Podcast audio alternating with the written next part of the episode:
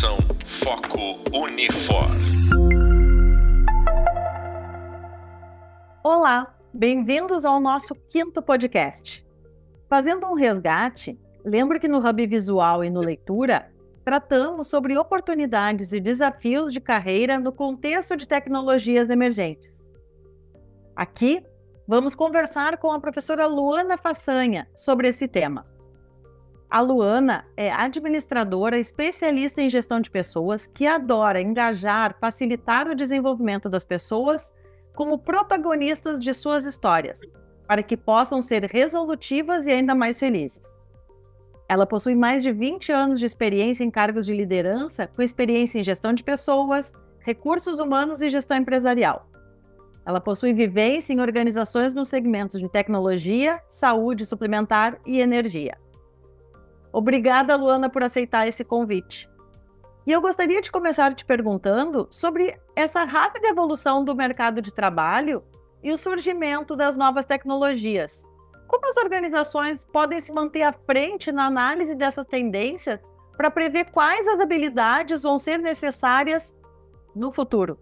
Oi, Luciana, é um prazer imenso bater esse papo aqui com você e compartilhar um pouco né, dessa minha vivência aí é, à frente de pessoas, de processos, de resultados, né, dentro das organizações. É, é muito verdadeiro quando você fala, né, o mercado realmente está passando por uma grande transformação nos últimos anos, né? Tanto as empresas como os profissionais, eles foram desafiados a se reinventar, né? E está muito evidente a necessidade de estar preparado para atuar frente a esses cenários adversos, né? E nunca imaginados. Acho que a pandemia trouxe muito esse é, esse insight para a gente, né? Podemos falar assim.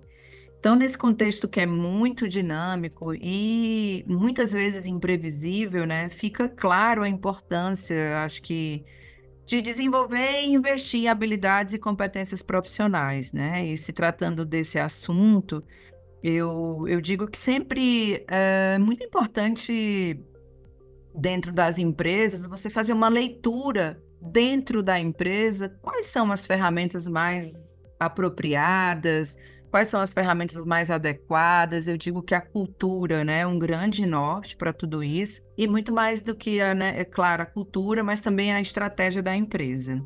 É, e eu digo que quem deseja evoluir é, na sua e crescer na carreira sabe o quanto é importante investir em especialização e qualificação constante.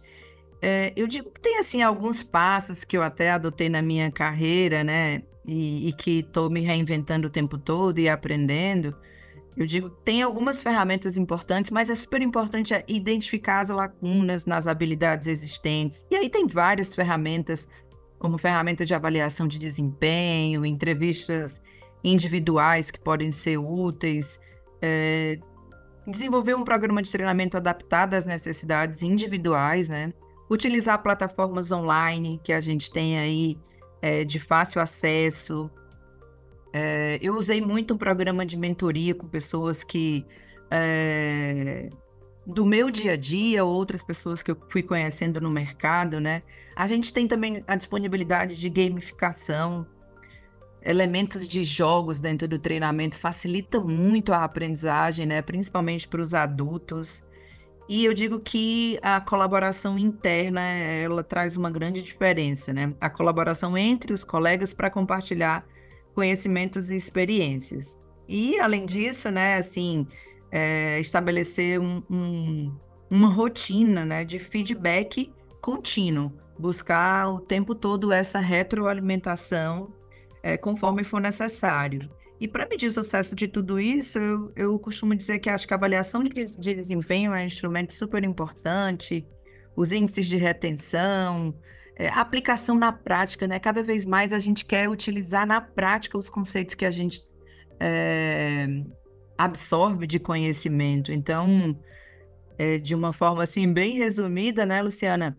É, eu digo que eu utilizei na minha carreira e deu certo e continuo mas isso tem que estar sempre alinhado à estratégia e à cultura né, da empresa e dos profissionais, né? O que, que você quer? E acho que como profissional tem que estar ligado muito ao nosso propósito de vida.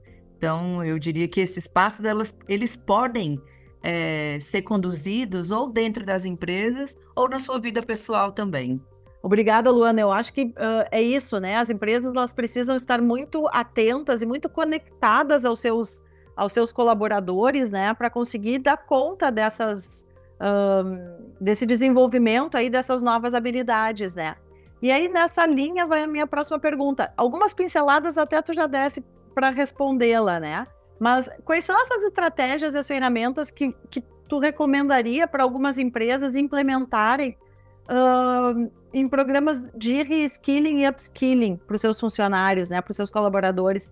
E como é que, eh, como é que isso, uh, se mede esse sucesso? Tu falasse um pouco aí a questão de avaliação de, uh, por competências, né? Da própria avaliação do, do colaborador, mas como é que a empresa consegue fazer isso na prática? Aquelas empresas que, por exemplo, hoje não trabalham com isso, não têm isso implementado nos seus processos uh, de gestão de pessoas.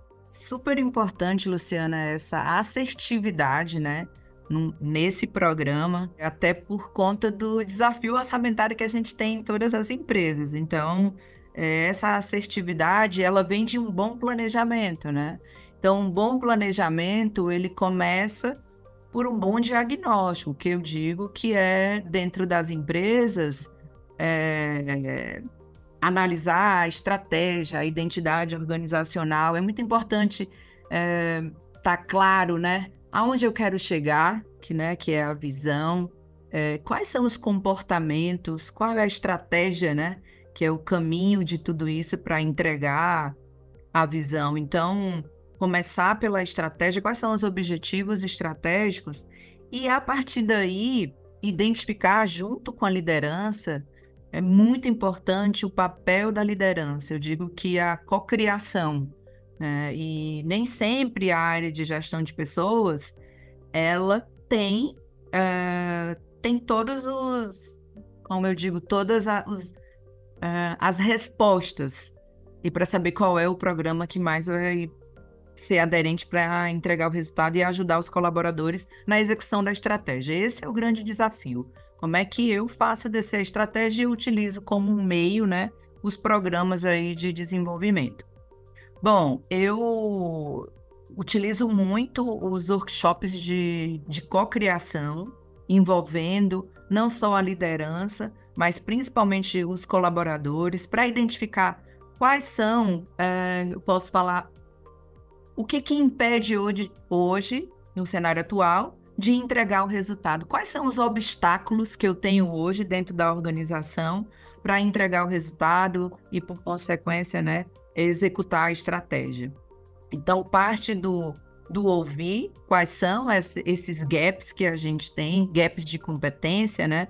gaps de habilidades, de comportamento, e a partir daí, né, você tem o mapeamento dessa necessidade do negócio e a partir daí é, desenvolver os programas de acordo com as necessidades que foram mapeadas. E principalmente depois da pandemia, né, é, a gente tem observado esses é, treinamentos mais curtos, né, como é, a gente tem obtido muito, uma aderência muito boa para esses treinamentos mais curtos. Então, é, desenvolver a jornada de desenvolvimento do colaborador, sempre buscando esse feedback. E eu digo principalmente não só ouvir os colaboradores, mas quando você procurar um parceiro para apoiar nesse desenvolvimento, levar para ele o cenário da empresa, trazer é, desenvolvimentos customizados isso eu vejo que tem dado bastante resultado.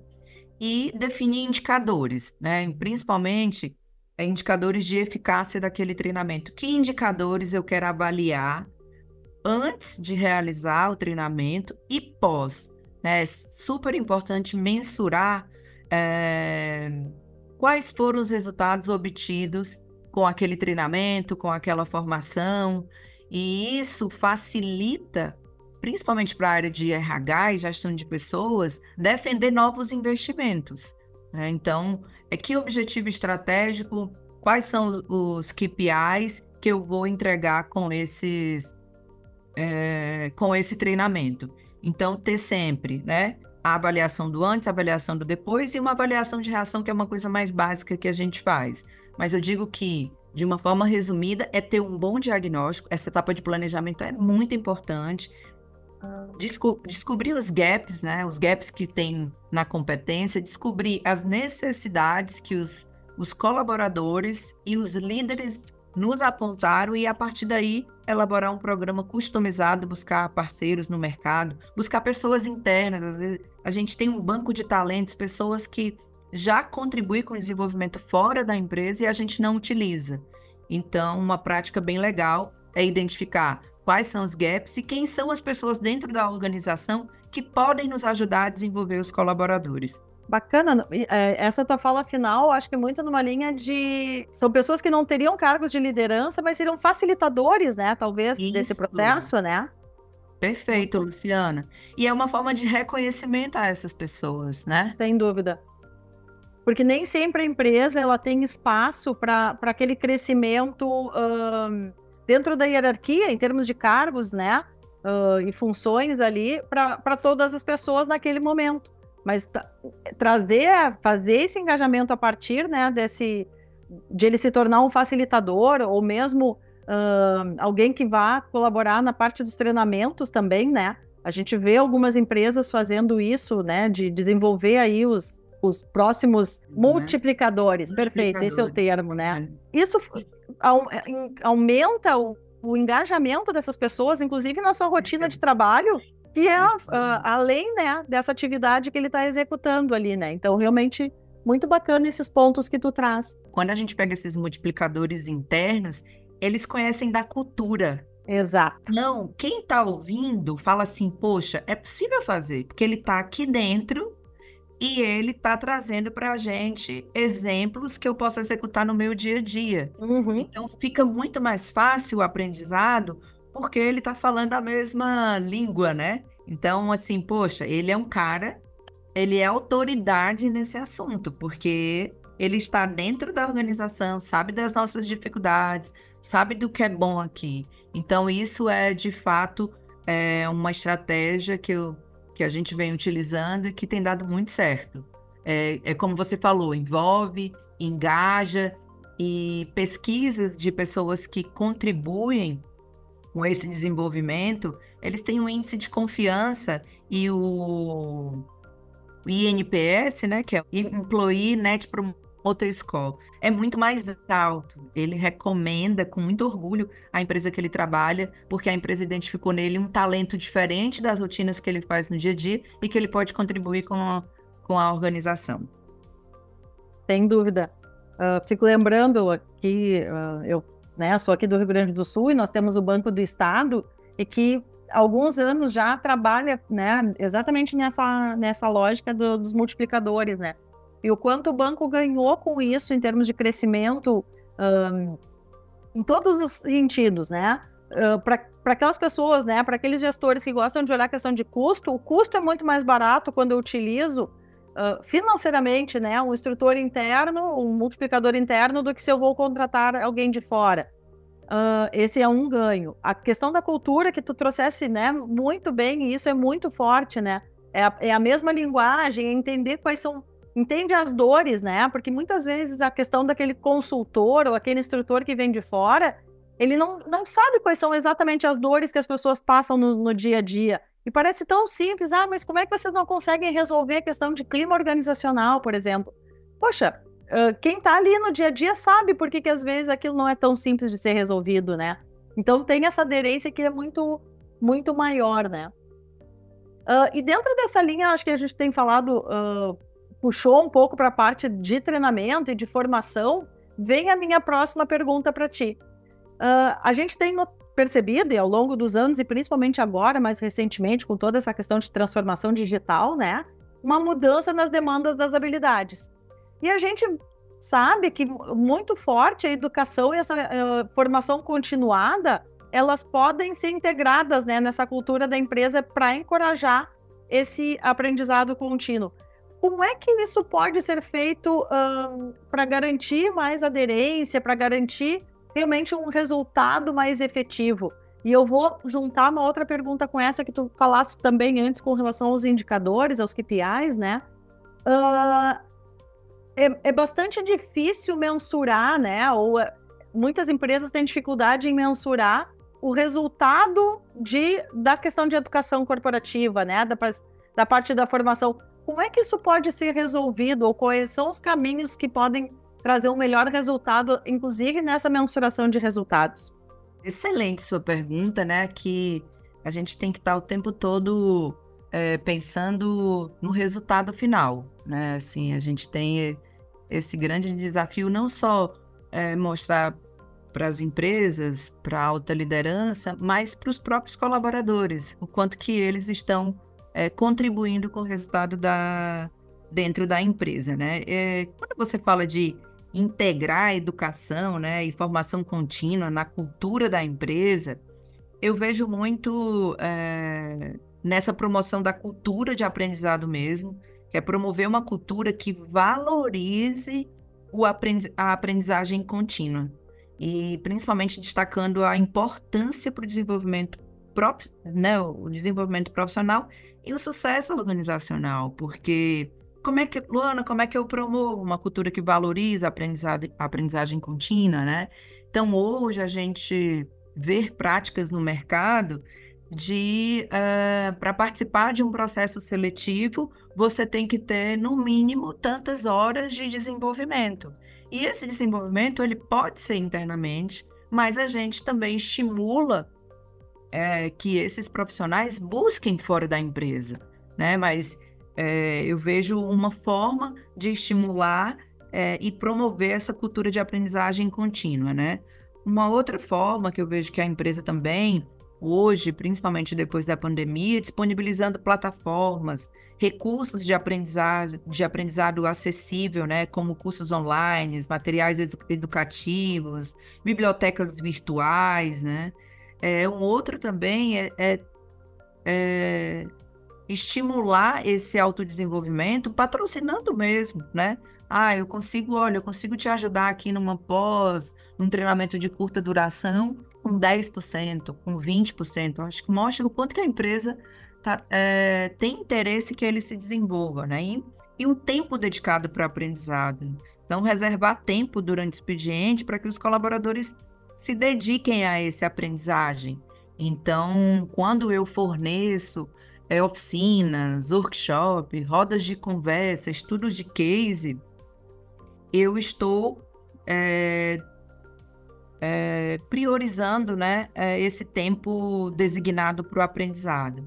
Incentivos de reconhecimento, né? Ofereça também incentivos como bônus, reconhecimento, atrelado sempre a resultado, porque a gente sabe que isso é, é uma forma de engajar o colaborador, né, dentro das atividades dele.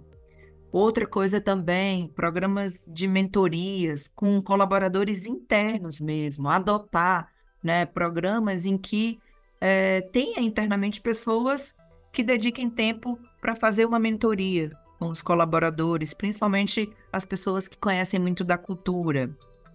Feedback positivo, né? Eu digo que o feedback é uma ferramenta poderosa e custo baixíssimo, né? A escuta genuína, então reforçar a cultura do feedback positivo, encorajando os funcionários, compartilhando experiência, ter um plano de desenvolvimento de carreira, né? Hoje, uma das decisões de onde os colaboradores vão trabalhar é oportunidade de crescimento. Ele sabe que ele pode começar, mas ele tem uma carreira.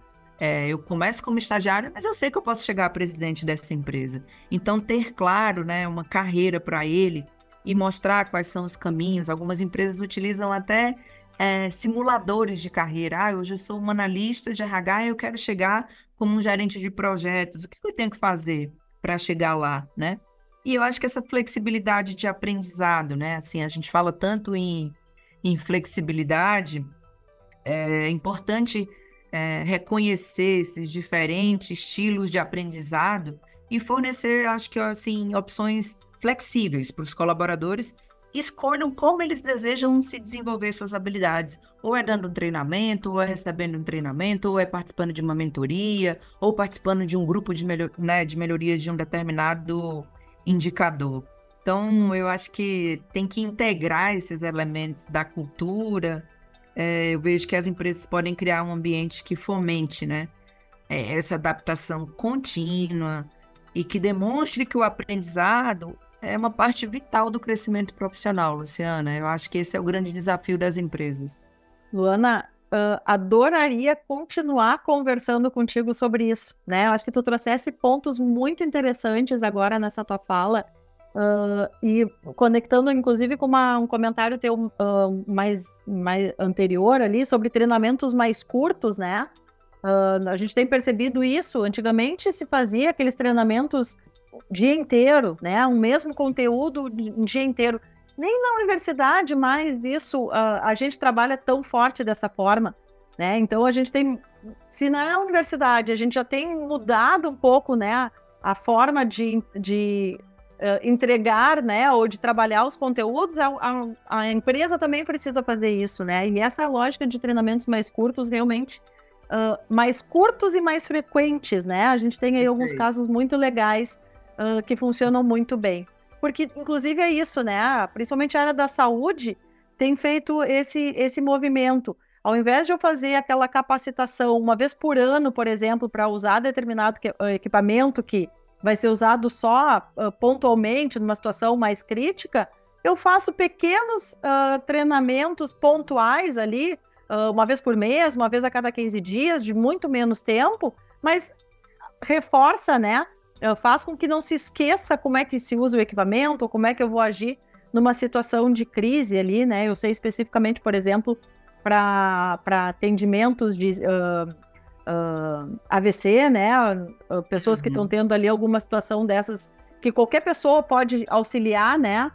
a fazer esse tipo de treinamento, a esse tipo de socorro. Outro ponto que tu traz, essa questão também, né, de a empresa não precisa só fazer o seu treinamento interno, né, ela pode buscar uh, possibilitar cursos de graduação, cursos de especialização. Hoje, muitas empresas investindo em mestrado e doutorado para os seus profissionais, né, para que eles tenham uma profundidade maior e consigam trazer resultados muitas vezes muito mais uh, concretos para a própria organização, né? Então, acho que tem um caminho muito grande aí nessa parte de educação que as empresas podem, podem seguir. De novo, adoraria ficar, acho que mais uma hora no mínimo, conversando contigo sobre isso, mas o nosso tempo encerrou. Te agradeço muito a participação, acho que foi realmente muito, muito uh, bacana essa nossa conversa. Foi muito bom é, bater esse papo com você, suas pontuações e sua, né, e, e sua fala. Acho que a gente conseguiu reforçar muita coisa, né, do que, do que é necessário dentro desse novo mundo aí, né, de, dessa constante mudança. Então, muitíssimo obrigada pela oportunidade também. Muito obrigada. E pessoal, então, reforço o convite para a leitura do Hub Leitura, né, e que assistam ao Hub Visual.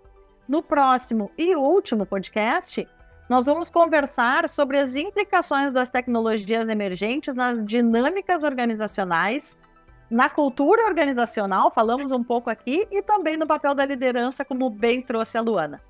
Abraços e até breve.